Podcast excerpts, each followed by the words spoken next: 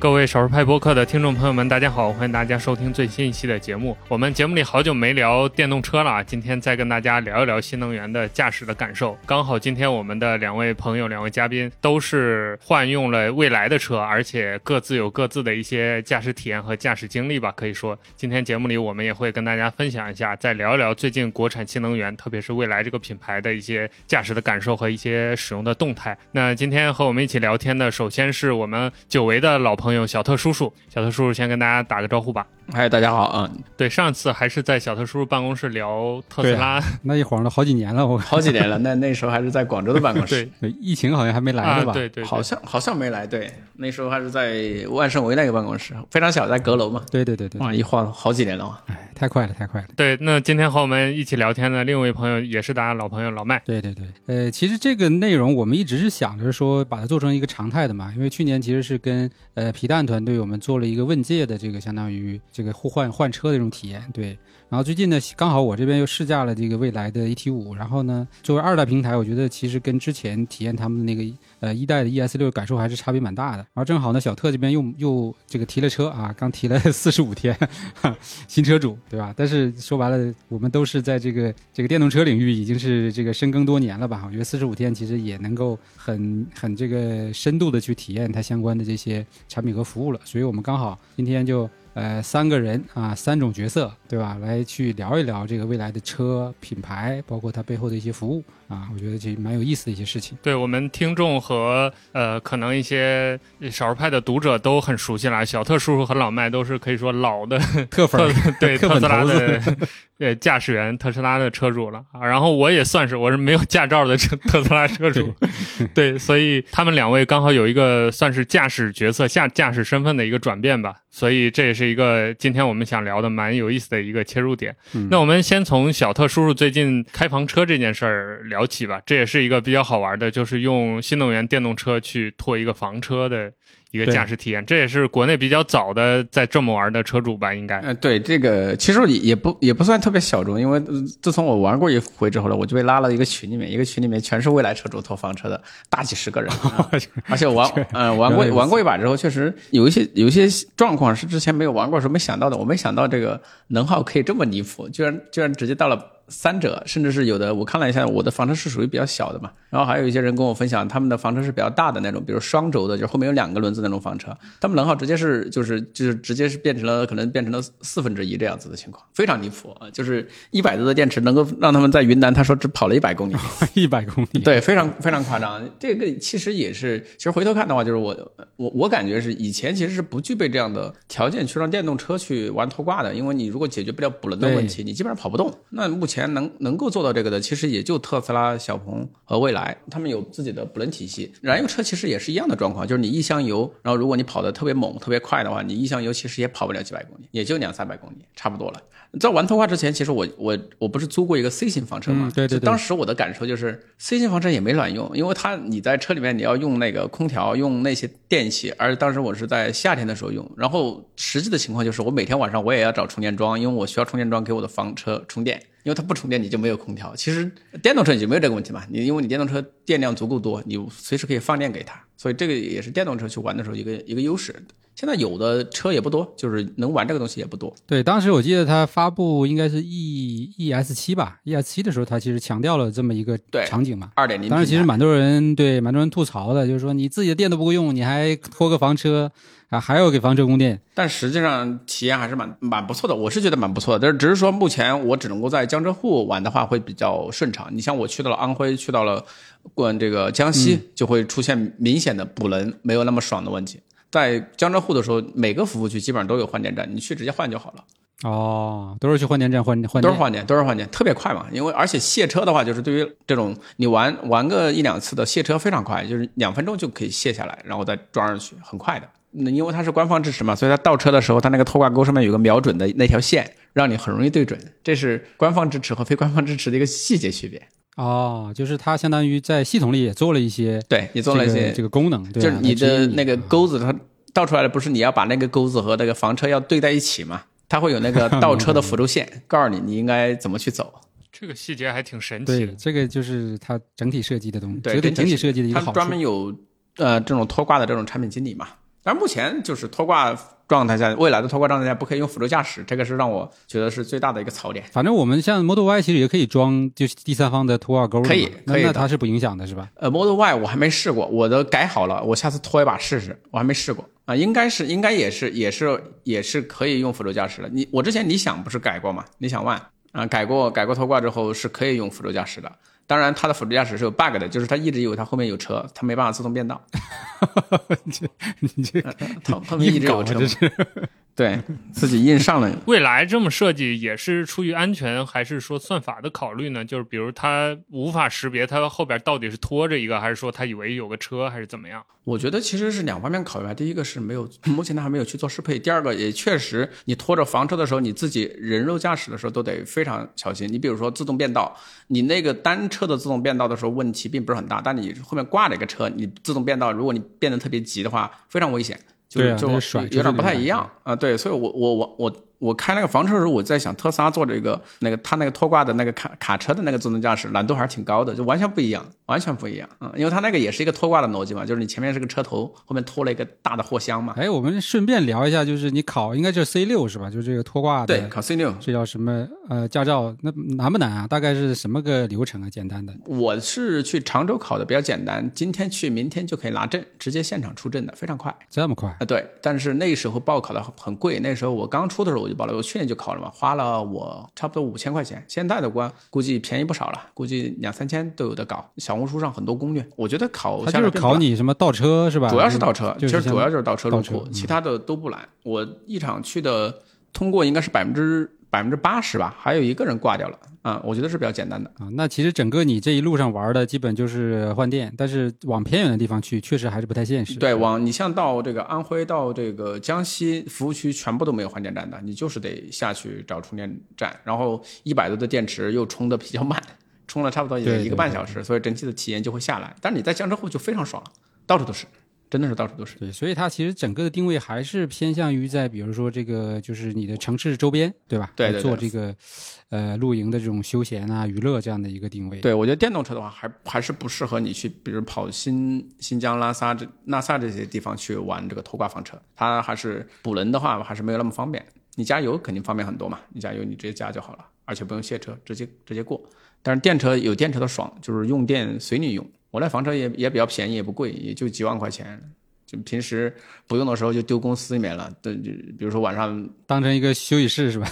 没有，它是整套齐全的，洗衣机什么的全都带，所以有时候就是晚上不回家也可以带。啊，就当个当个那个宿舍室了。对对对对对。当宿舍了，就额外买个房几万块钱放公司。如果你额外买个房在上海来算的话，它的面积加上它的这个，就你就把停车费当成物业管理费嘛，非常划算了，几万块。我发现现在经经常能。刷到一些一些视频的博主，他其实就是在深圳上班，但是他就买一个房车放在公司停车场，然后 就住在房车里。其实是可以的，我那个房车不是我们一个同事，就是那个深圳那个吴祖凯，那那那同事啊，不，他他不就来了住住了一段时间嘛，完全是可以的，完全可以啊，就当宿舍用当。宿舍用了，它基本上齐全，冰箱什么都有。好，那其实说回来车吧，就是说回来这个 ET 五对吧？定了，你其实应该也是是去年年底定的。我是十月一号定，三月二十号左右提车。我因为我选了一个拖挂套件，那个拖挂套件的等车周期特别长，所以我当时因为等车时间太长，未来给我发了差不多接近四万多，接近五万的积分吧，差不多折合钱的话就四五千块钱了。对啊，我看那一天一天的在那儿进账，我就感简直就是那啥一样，感觉买那什么。对对，就是不要钱一样。对对薅了很多积分嘛，就薅了很多。我现在还有几万积分还没用完，我没事儿会换那个零食，还要换。昨天还买了件衣服，买了件未来的衣服，我看挺好看，然后又没有特别明显的 logo 就买了。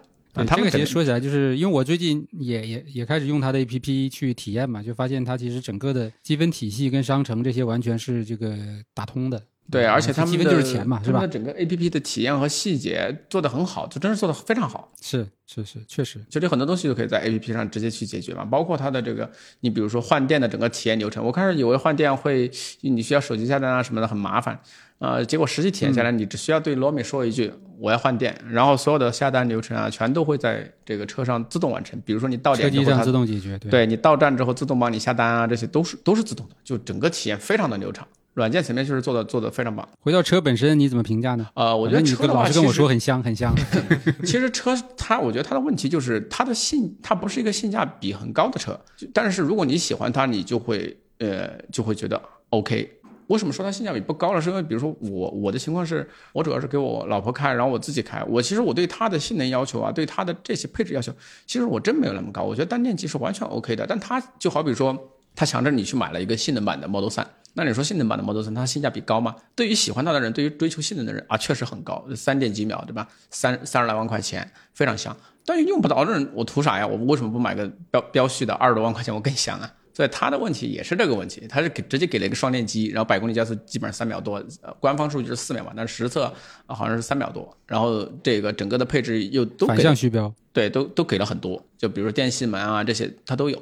那你说，其实你完全可以砍一砍配置，完全可以把这个激光雷达去掉，去把这个价格下探到二十万出头的样子，二十三万，那就非常非常香了。但是未来就就就不舍得这么干，非得要出子品牌啊。所以我觉得，如果说你喜欢它，你你觉得你能够接受这个价位，你的这个消费能力能够到这个点，我觉得它是 OK 的。但是它很难就像特斯拉那样去卖爆嘛。那么特斯拉卖爆，它也是低配车型卖爆，它不是高配啊。所以其实现在看来还是得综合来看嘛，就是它的整个的服务啊，包括这个相当于，因为我昨天还去了那个去了牛屋嘛，对吧？啊啊啊去牛屋跟那也很爽。跟这个当地的运对运营人员去聊，那这些这些东西说白了，其实都是包含在车价里边的。但是你你你你你你没有体验过的人，对吧？你可能就没感知。也其实不算是包含在车价里面的，因为你像这个牛屋的，因为我家附近就有个牛屋嘛，就可能就距离我家三几公里，我是经常去他们家活动的，因为没办法，因为我我那个我小孩报了那个课外班，就是跳舞的，一个是跳舞的，一个是那个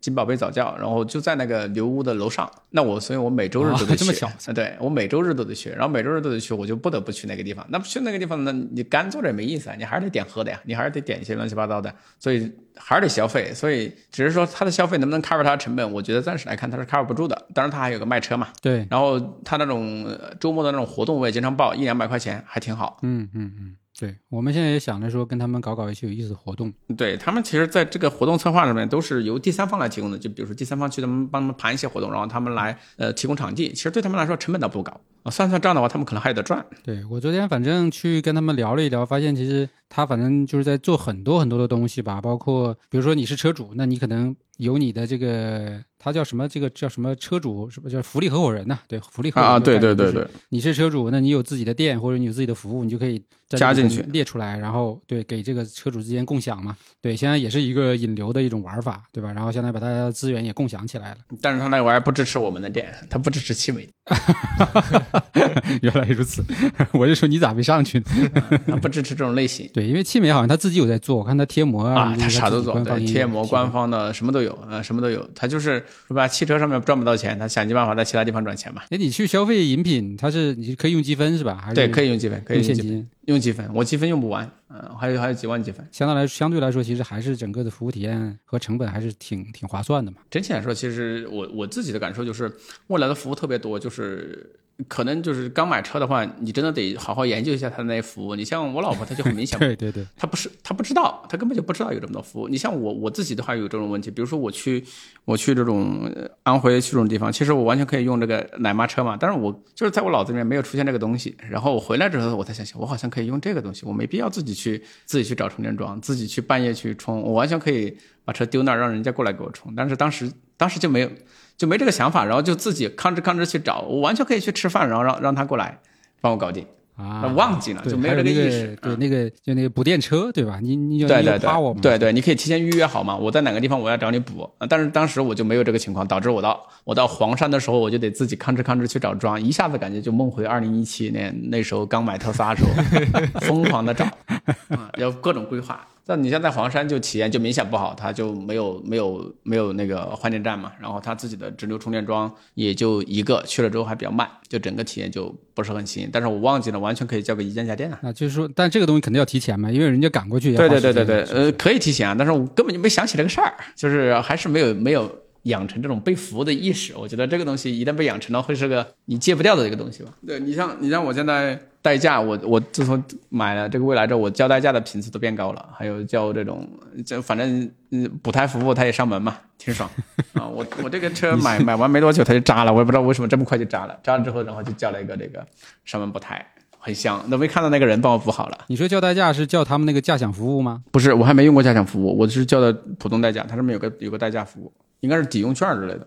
驾享服务据说好评度也非常高，但是我还没用过。你意思其实就是说，因为养成了一种被服务的习惯，所以 就变得人就变得有点这种懒了，是吧？啊，对，你知道有这种服务，你肯定就一直在用这些服务啊。我这还没用过一键家电，但是现在说实话，就是从这个充电变成换电这个东西，真的是特别特别快，就是。我现在就就就那个车就根本就不会充电。是啊是啊是啊是，很多车好像很多车主都是不充电的。就是就是你是车主的时候和你是非车主的时候，这其实是两个心理，很奇怪。就比如说我我自己是非车主的时候，我觉得我为什么要换电？我在家里充电不香吗？但是当你是车主的时候，你会发现这个事情好像不是这样子的啊！我换电更香，就是这个很难解释。就我是什么样情况？我是我家附近大概两三公里有个换电站，我公司附近两三公里又有个换电站，而且它都是顺路的，你就是顺路过去就行。它整个的系统绑定，我觉得关联的非常好，就是你的车牌直接是传进去的嘛，好像你换电好像停车费自动免掉的，很快的。啊，所以我就觉得这个体验，我还是换电箱吧，我不用钱啊。你连家里那点电费你都不想花是吧？因为因为对我老婆对我老婆说，我就叫她去换一下嘛，她完全不耽误时间，她就是就是顺路，就是纯顺路的这种。因为上海的这个换电站的密度啊，真的是特别离谱，非常非常多。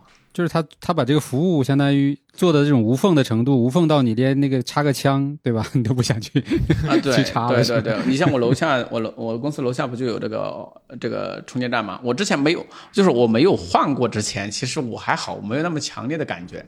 但是你当你换过一次之后，这玩意儿真的就是零次和和这个无数次的区别啊，确实是这样子，就是没没有自己没有换之前没有这感觉。对，因为这个那天我想起来，我那天开 ET 五，然后一早我要去赶飞机，然后呢，我我要把车从家里开到公司嘛，然后我再转那个地铁啥的，或者打车，然后我就有点担心，说这个时间会不会紧张。后来我就想说，反正是换电，应该问题不大，因为你要是充电的话，你至少也得充个十分二十分嘛。啊，对，然后我就刚好发现我顺路到公司的时候有一个换电站，我就开过去，然后还跟小哥聊了半天天儿，这个也没有什么影响我的这个整体时间，所以这个确实是还是这个不一样的这种感觉。对，确实快，而且它整个排队机制啊什么的也做得很好，你你感觉好像排两三个人挺慢的，但其实你到场之后其实也还好，两三个人排在你前面其实也挺快的。十来分钟，我记得它是不是有一个，如果你排超过几个人，它还会额外免电，还是怎么样的一个服务？那我没有遇到，因为我基本上排队最多也就前面有两个，大概十分钟左右，其实很快。你这是把那个海底捞餐厅的那套记错了吧？记到记到这儿没有，我记得确实是有有有一个，就是排队超过十分钟，还是排队超过三个人，他就还有一个免。免可能可能之前之前可能搞过一些，就是电充那个什么换电站少的时候，有可能搞。我我最近我最近其实就在纠结嘛，就在纠结，因为我我不是把我理想 ONE 卖了嘛，我不最近不是也在想买个车嘛，但是只有新 ES 八可以考虑，但是新 ES 八的充电口在前面，这让我无法接受这个事情啊。然后其他车也没得选，几乎都没得选。然后关于理想也也是这个问题，我就发现人的心智太容易被被改变了。你比如说以前我觉得我家里需要一个一个。跑，因为我搬到上海来了嘛，我在我在我要回这个老家，大概是一千两百公里。我现在是拒绝开一千两百公里的，就是不想开一千两百公里。所以我发现，如果我去掉这个使用场景之后，我发现我没有用到油车的场景，我用不到，我完全用不到。我在江浙沪跑，我电动车香多了呀，完全用不到。确实，因为你没有北方的那个续航的问题嘛。对，所以这个认认知的改变特别快。我一旦放弃掉，就是放弃掉我我回老家这样一个需求，我就用不到燃油车了。就就所以你上次租他那个 ES 八是什么需求啊？那次是我去走个亲戚嘛，就那边结婚，所以呢我要到到到。这个长沙之后，我发现我可以租个车，六六百九十九块钱还是五百九十九块钱，忘记了，反正租一天嘛。对他这个其实，其实我当时怎么说呢？就是下单的时候也是这个问题，就是就是你的这个事儿哈，让我相当于取消了一个顾虑，因为我毕竟家里边人人口比较多嘛，就是我还是在想着说，如果再换车的话，或者是升级的话，还是不是要考虑个六座？因为毕竟过年过节还是想带家人出去玩嘛，对吧？包括其今年我也是开那个呃借了理想 ONE 呃那个 L L 八嘛。跑了一趟，其实还挺挺爽的，就是一家老小对对对，在车里边对吧？刷剧啊，然后这一路上从云南从深圳到云南，从云南再开回来，看了各个地方的风景，其实挺好的。但是我又想想呢，你说我还是说白了，一年大概可能就是三次这种需求，但是我要为此去就每天开一个很大的车，对吧？然后我还是觉得有点这个，对吧？心心有不甘。然后后来听你一说，就是本身未来体系提供这个服务，就是你想换大车，对吧？那本身这个操作很方便，而且价格还很便宜。哎，我觉得那这个其实就没有这个问题了，对吧？我平时开 ES 六，对吧？比较这个这个这个悠闲，对吧？也比较比较这个呃体验比较好，对吧？但是我需要的时候我就去。呃，未来的这个服务里边直接换一个大车就行了啊，因为以前我其实是对以前我是就会找什么类似于什么一嗨租车呀，还有什么神州那些去租它的 MPV 之类的，那确确实就是手续比较麻烦，你要搞押金，对吧？你要去什么相当于抢，有的时候你还抢不着，对，然后租来的车其实体验又不好，对，就是就就就觉得确实挺折腾的，所以有的时候，但是在这个事儿，我觉得其实他给我解决了这个顾虑，我就不怕了，对吧？我就可以。呃，尽情的去去去这个这个下单了嘛？对我也是这个问题。比如说我们家当时，你想问我为什么卖掉，就是因为家里没有人开它啊，真的是没有人开它。就是我老婆现在天天开 ET 五，然后我宁愿开 Model 三，我也不愿意开理想 ONE，因为大，确实大，也没那没那么好开，没那么没那么爽，所以这是个问题啊。而且每年过年也就过年的时候要用到，那比如比如说周末啊这些的时候，呃，要么就是在加班，要么就是实在不行，那就两台车一起出门就得了，还自由一点啊。中途要谁要撤就撤了。这这这，能理解，在北方来说，其实理理想 ONE 还是非常的这个，就是说这个实用的嘛。因为一到冬天，这个续航你可以折个折个四折，对吧？那其实充电焦虑啊，这个问题确实挺难受的啊。但我们在南方，确实从上海往南，确实这个方面就没有这个很明显的感知。我买理想之前最大的场景就是回老家，但一旦放弃了回老家这个开车回老家这个事情，就就就没有没有用车场景了。我就发现我用不到了，所以我在我本来是想买换个 L 九的，但。想想那还不如等待年底的 MPV，好像也还可以。对，MPV 是纯电的了吧？是不是？对对对，纯还增程吗？呃，纯电纯电的。嗯，你想肯定也要也要很快速的去切了，因为这个心智真的是来的太快了。我自己就是这种感觉，就是很快就被替代掉了，就是就就是那种替代是不回头的替代。哎，这里还说到一个关于续航的问题，刚好问问两位都开过 ET 五的，就是我看网上也有人反馈 ET 五功耗比较高，就是百公里大家都开的数字比较高。呃，我看小特殊前两天发微博也说了这个问题，你们两位实际开起来感觉怎么样？呃，刚开始上手的时候有点高，现在好像它 OTA 之后好了一些些，就是但是整体来说还是相对，你要看跟谁比，你要跟特斯拉跟小鹏比，它就是高，嗯，但你要跟它自己比还行。当然，就很很多人很吐槽的一点就是，为什么 ET 五的能耗还比 ET 七还高？这我也不能理解。是，因为小车比大车还对费电。小小轿车的身板，SUV 的续航啊，就这个这个感觉，SUV 的能耗啊。但是我现在换了一百多电池，我觉得这个是。这个就完全不一样了，一百多电池就就感知对感知也不明显了，因为总续航可能上到七百了，是吧？你就是折折折再怎么折，我也保证四百是足够足够开得到的。折不得那么狠，就是一百多电池之后，我就发现我操，这个太强了！一百多电池再加换电，这个就是无敌，真的就是无敌，就就开不完，就很离谱啊！这个我两三天过后，我看看我这个是五月。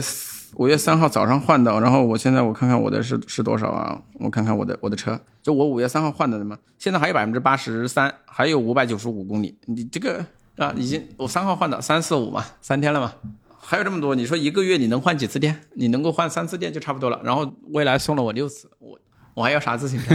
用不完，对，根本就用不完，一百度电啊！我现在是升级了一百度嘛，就是升级了一个月，一个月是八百八，因为当时为了拖挂嘛，拖挂七十五度电不敢想。所以我就升了一百多，它是按月付的，如果按天的话就是六十八。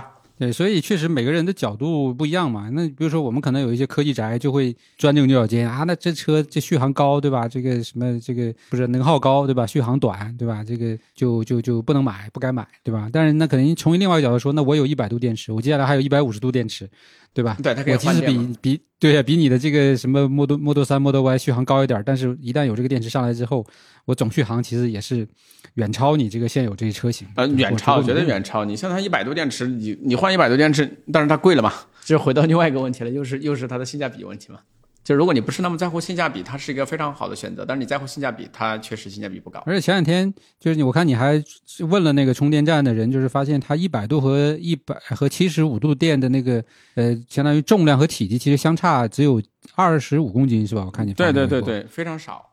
对啊，就是这这个就是跟认知中的不一样，大家可能觉得啊，一百度相当于差百分之二十五嘛，那你是不是得重量也得加百分之二十五？而且接下来它一百五的可能也就是我我这是更更觉得一百五从七十五到一百五相当于翻了一倍，但它的电池肯定它的体积。不会说按照这个比例去去涨的，要不然的话，体积没变化，重量车就废了。重量应该也就加了加了，可能加了五十到一百公斤，差不多吧。所以科技的进步，它确实享受到了，它确实享受到了。就是以前可充可换可升级嘛，就是那个可升级，确实体验很爽，这种这种体验的爽。就当我换到一百多电的时候，我看到那个续航表，我操，真牛逼，就这感觉。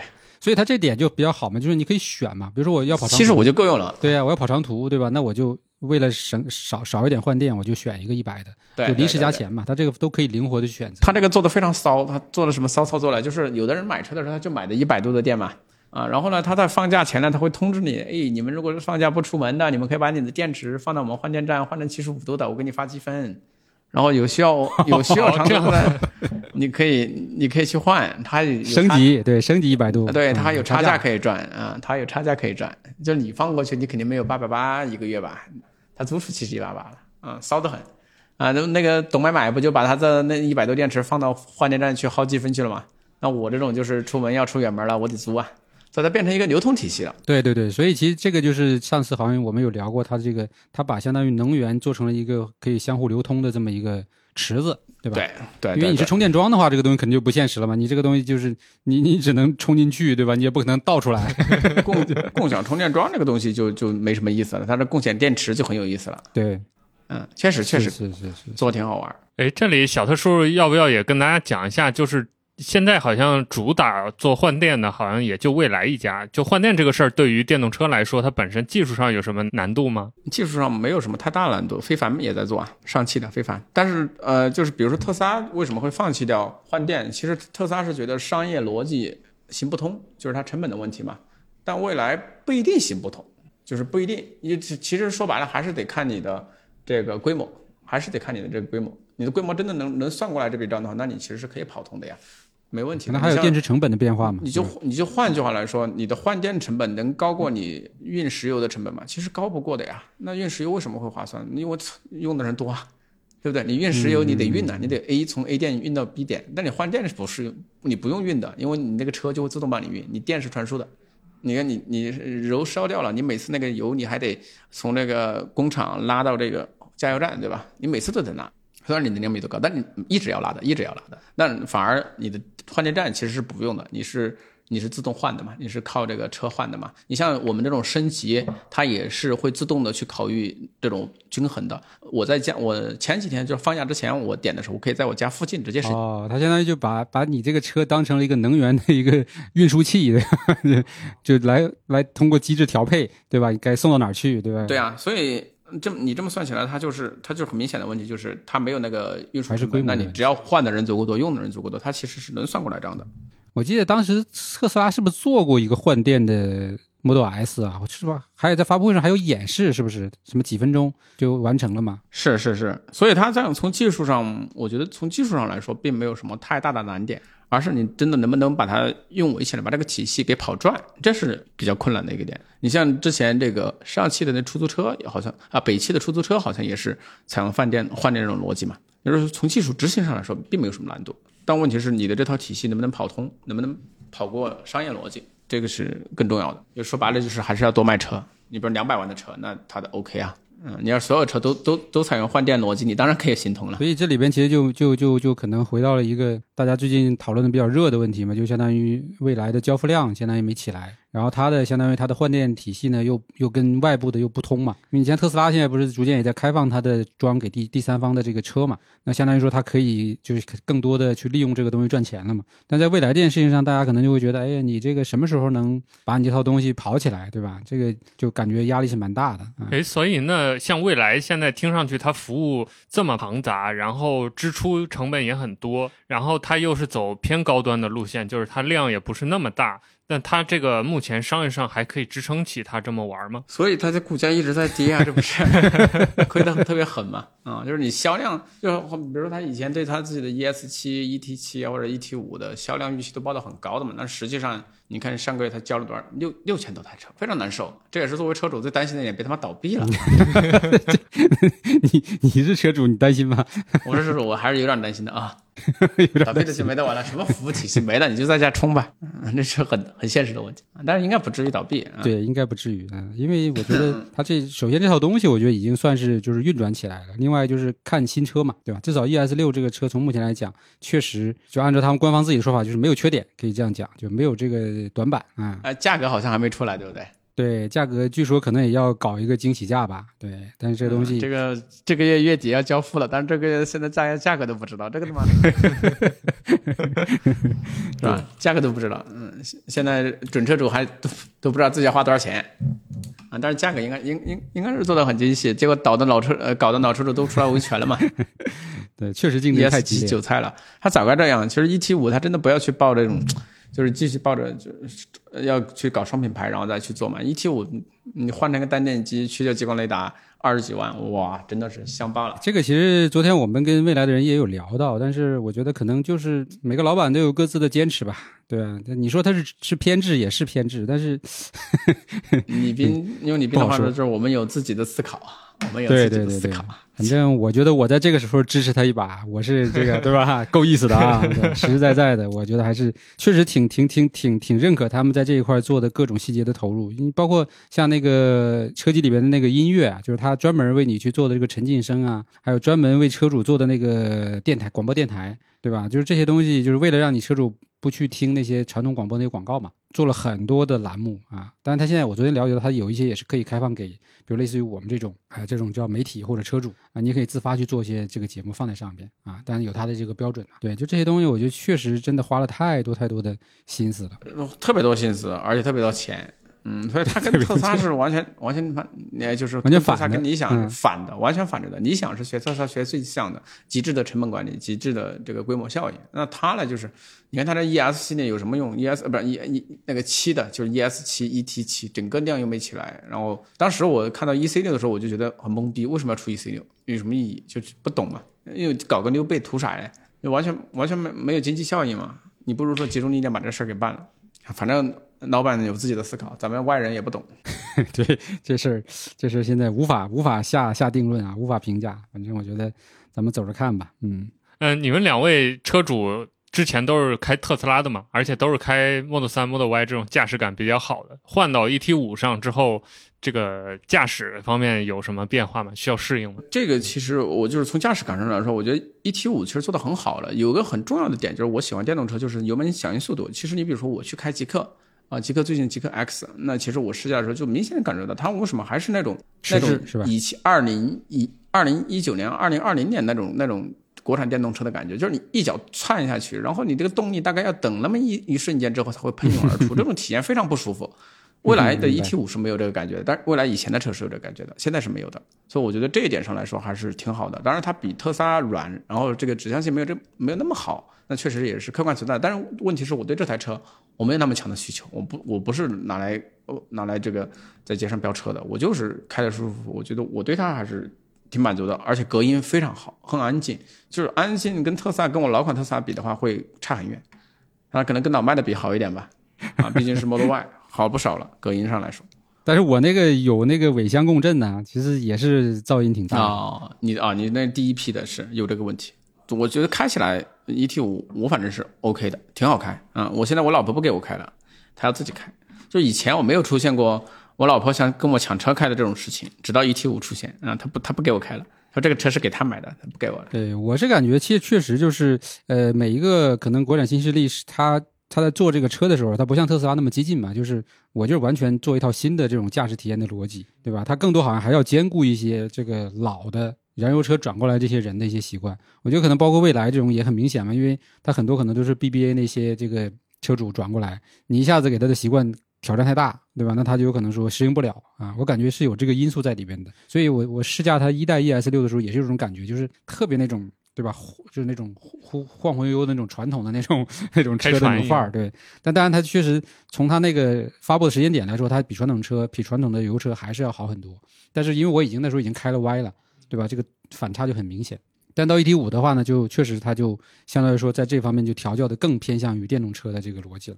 但是还是确实没有特斯拉那么的激进啊，就是包括这个呃转向的这种这种这种精准度啊什么的啊。但是呢，它它给你开起来那个那个心性就完全不一样了。就是我其实最近准备写个写个文章嘛，然后我就想总结这个事情，我就说，你开特斯拉呢，你就把它理解为它就是一个烈马。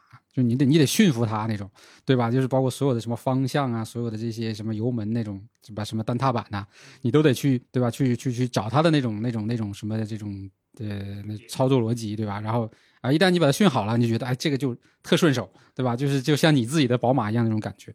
对，但是你没训好的人，你一上来就是懵的，对吧？一就是肯定一开起来就是一顿顿挫挫的嘛，对吧？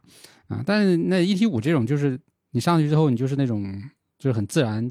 那种状态了，对吧？你也不需要说这个要特别去怎么样的这个顺着它啊，而且它可调选项很多，尤其在驾驶模式里边，很多种匹配的那种方式，什么动能回收啊、加速啊，对吧？这些，然后你就就可以找到一个你自己比较喜欢的啊。所以我说它这种整个的这种体验感觉，就像你有一个管家的感觉，因为再加上它整个的语音交互那些做的比较好嘛，像 Nomi 的交互感也特别好，所以它跟开特斯拉的感觉完全不一样。但是我觉得他们也不是说是互相替代的这种感觉。但我是觉得，可能随着人的年龄增大之后啊，可能就会就你这玩心没那么大了嘛，对吧？就是说收起来了，或者说你想更成熟稳重一些，那我觉得未来其实还是挺挺合适的啊，挺匹配的。所以这个是我我这边的体验啊。但你那边呢？其实我感觉又不是这种感觉，就是觉得开着反正够用、舒服，对吧？就 OK，很舒服了。比我之嗯，就是你如果是舒服取向，很舒服了。但是你要说那么极致的操控，那它它不是这个方向的呀，它没有对，不是这个定位，对，不是这个定位，嗯，反正我老婆对它是非常的满意。对啊，我我我最近发了个小红书，我发现好多女生都是买了一 T 五，然后也都特别爱的那种，就在我那个评论下边。但我觉得新的 ES 六，我还是真的看着。挺喜欢的，就是它在整个的这个造型啊、配置啊，对吧？尤其是它那个座椅的那个一些设计，对吧？就很很多，其实我也是看了很多细节的点，我就突然之间心动了，对，忍不住了啊，就这种感觉。其实我一开始是想说，不行，考虑一下它那个 ES 七嘛，那 ES 七配配下来的话，那就贵的多了去了，对吧？但是我其实是想说，看它那个空气悬挂这个东西，就是我其实再换车，我也想就是说在舒适舒适项上面，我觉得还想。有一个这个升级嘛，所以就想说至少有空气悬挂。但后来一看，它那个呃 E S 呃 E S 六新 E S 六也是叫那个 C D C 的那种可调避震嘛，对我估计其实体验也不会太差，所以我觉得就还能接受。再加上价格肯定会更更更划算嘛，然后包括配置上又比 E S 七这个对吧，又又又又又加了很多新的配置，这个也是最近 E S 七车主比较这个对不爽的原因嘛。嗯，但这没办法，我觉得这很正常，就是每个车的迭代，对吧？包括你理想也好啊，特斯拉也好啊，特斯拉我们这种都习惯了，就已经就是我在社区里给给给一些用户留言嘛，就是他那个未来七有一些 ES 七的用户就是在我下边写这个东西，我说我们特斯拉车主早都已经练出来了，根本无所谓，对吧？这种所谓的什么背刺啊、降价习惯就好了。对，小儿科，对吧？无所谓，对。但未来车主可能还是多少有一点这种，就是可能确实服务做的太好了，然后大家这种希望说你。在各个方面都不要让我受到任何的这种委屈和损失啊！这种事儿确实挺难的。但是未来能抢到更多特斯拉的用户吗？就是比如说像我，其实现在就是从从 Model Y 升级，我我考虑 ES 六，但是我不知道其他人会不会有这样的想法。会会会，其实挺多的。因因为我的粉丝早期都是特斯拉车主嘛，那其实你可以看到现在其实是有很多转其他电动车的，因为特斯拉的就是在早期特斯拉只是满足。它只能满足一种需求，那它早期是满足这种需求，它它现在它还是满足这个需求，那人的需求会变呢？比如说，呃，因为家庭啊，因为年纪啊，因为这些，它会变。那变了之后，那 OK，那你其实你特斯拉就不一定能够满足这些需求，那这些需求怎么办？它就会去到其他车型啊，比如说买，我想买个电动的 MPV，那你特斯拉是没有的。我想买一个不是那么贵的六座车型，给我全家用起来很舒服，那你还是没有的。呃，比如说我想给我买一个外观很适合。女性的，那你还是没有的，那其实这些需求就会被分解掉了啊！这也是国内目前来说比较爽的吧，就是你去差异化的去打，不要去不要去跟特斯拉去硬碰，你去跟特斯拉去硬碰，其实就会非常难受啊！你比如说你你谁在跟特斯拉硬碰啊？小鹏嘛，对我正想说这事儿，那你很明显他就难受啊啊！那你像错位的，你但凡是错位竞争的，你像理想、像极客。啊，极客也是一样的嘛，极客都是二十多万的价钱，但是给到你一个配置非常高的三十万就也三十三十万的价钱给到你那个时候的车的配置，它给到非常高的，所以它能够很舒服。那你像小鹏碰你的自动驾驶和碰你的高续航，呃，那你就很难受了啊，除非你能够呃超越特斯拉挺多。那目前来看呢，就是 FSD 上它因为国内目前进不了嘛，所以。对，呃，在小鹏在这方面确实有一些很独到的地方，但是这个东西消费者能不能买账，这是得观察的，所以它还是比较难受的。而未来就在于我们外人看它的问题，就是在于它的精力太分散了，你搞了这么多事情，何必呢？你们能把一两项给做精，比如说你的 ES 八大六座纯电 ES 八能不能打磨得很好，能不能打磨得很棒？那大五座 ES 六能不能打磨得很好？那你这种小轿车，对吧？这个 E T 五能不能打磨的很好？你就三款车，你能把它卖爆就完事儿了呀！你搞些其他的七的八的，又没起个量，那你还是手机呢？手机也快发了，手机就 吓人的很，呃，就更更不懂了，嗯，手机就更不懂了。你就说这这这个七这一坨有什么用呢？E C 六和 E S 六，那你说你出个 E C 六图啥啊？你就喜欢你那呃那个小小溜背嘛，没有意义，就感觉。但是反正我是看不懂他的这些需求的。你去抓这些细枝末节的需求，不如走量。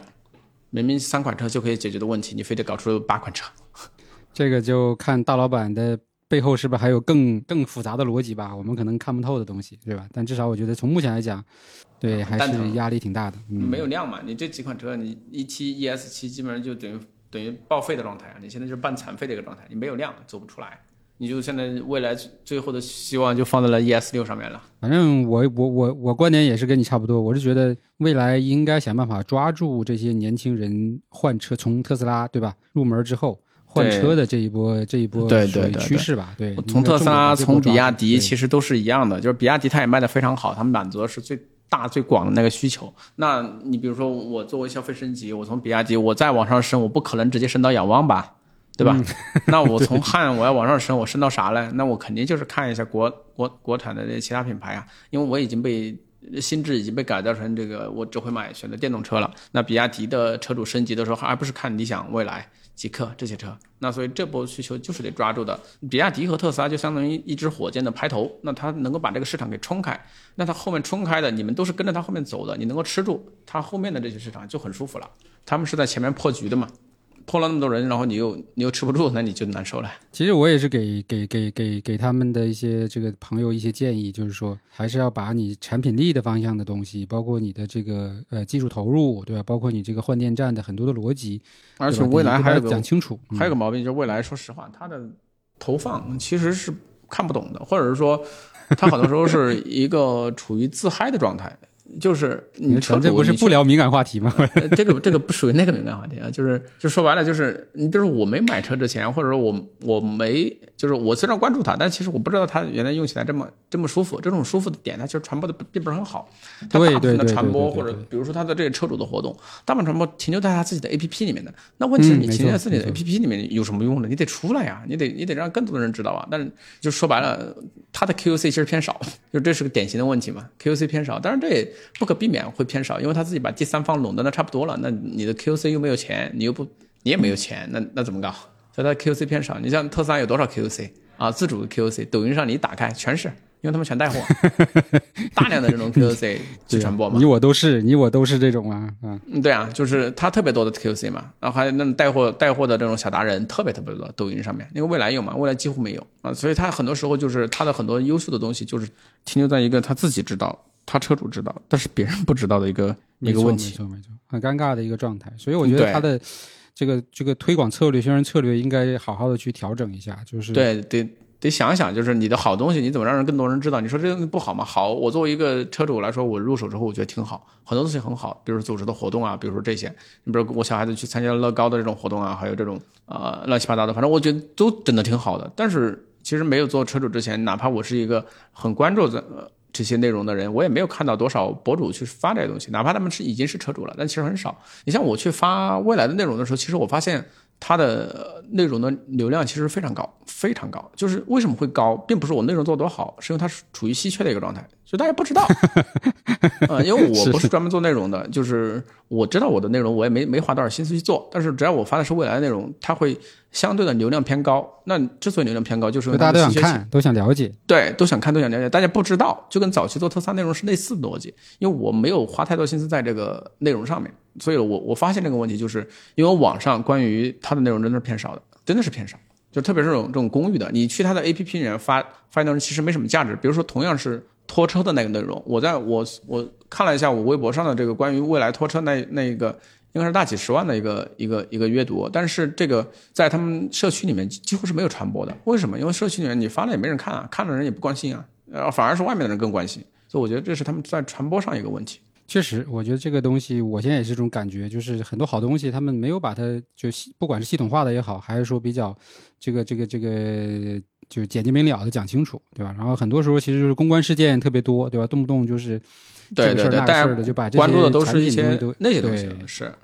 你看我这个电动车顽童挂就直接是二二十万左右的阅读，你像我租车的那个目的地出行也也也非常高，就是大家不知道这玩意儿，真不知道，就是你可能以为大家都知道你有这么好的服务，但实际上大家根本就不太清楚你到底这服务是啥，所以我觉得这这是他一个比较比较比较严重的一个问题吧。但是他们自嗨的情绪很高，自嗨 就是自己觉得自己做的特别特别棒，确实，我觉得从他的这个可能自己的内部体系来看，他们确实做的挺好的，就是也花了很多心思，包括社区里的一些内容，我也看得出来，就都很精致，对吧？你每一个内每一条内容都是那种就是非常这种这个小资，对吧？享受型的或者高品质的，对。对啊但是确实他们不会去深入去切，比如说，哎，我这个产品的一些东西啊，对吧？这这个包括车的技术的一些东西啊，对吧？这个其实确实是。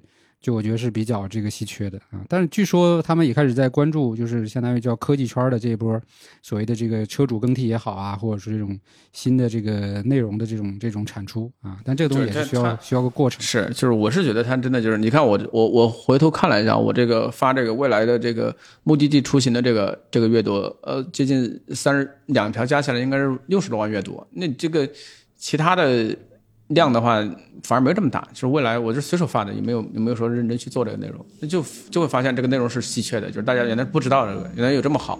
我发完之后，目的地出行之后，很多人在问这个不是车主能不能租，因为这个这个服务器看上去就很诱人嘛。那你说这种 这种传播，你就就很明显传播有问题啊！你花了这么大的精力去做，然后你的整个的成交单数也不是说特别高，它大概成交单数我看了一下那个社区里面推的那个就是租的人并不是特别多，那你这就你花了这么大精力去做那么个东西，然后传播效果又没有起到，服务本来就很好，但你又没有传播开，那你这不是折腾啥呢？你就为了服务这帮车主嘛？那很很浪费的，其实。花了精力做，就好比说，你看，你想反过头来看，你想，你看，你想那个搞一个 Apple Watch 这玩意儿，车，你知道多少人发，是不是？对对对对，这这这就反过来说，，嗯，对吧？就这个呃，那个你说是充值吗？那那那真不一定，那真不一定是充值。那但是就是有那么多人在发。也包括最近那个叫什么那个哨兵模式，对吧？也是对啊，对啊，你看未来未来它是也也有哨兵模式，而且人家上挺早的，人家也是用的这种超级省电的这种逻辑，但没人知道啊。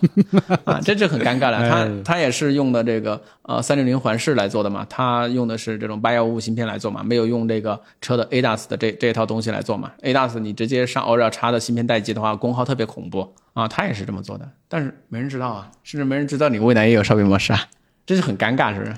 我我我现在假设哈，我站在这个未来 未来老板的这个思路啊，我觉得可能可能会是因为就是本身把自己把这个相当于产品定位到高端，那可能更多是想做这个，比如说呃圈层对吧，或者社群啊、那其实就是说所有的想法精力可能都在这个层面了。但是其实要考虑到一点，就是这个电动车还是属于一个科技产品，对吧？它毕竟在今天来说还是一个这个非常广泛的科技产品。那所以说，对于你要把它这个科技产品的这部分的东西，也要把它做好它的这个传播和内容，对吧？而不能说我完全当成豪华车的这个这个角度去去做啊。就是而且我觉得这两个东西不冲突。我觉得这可能是未来自己公司内部心智的问题吧，就把自己定位成高端、高端、高端、高端就意味着小众嘛。那你老是这个高端小众，你这就不对了呀！你特斯拉多久没有提自己是高端品牌了？就再也不提高档和豪华了吗？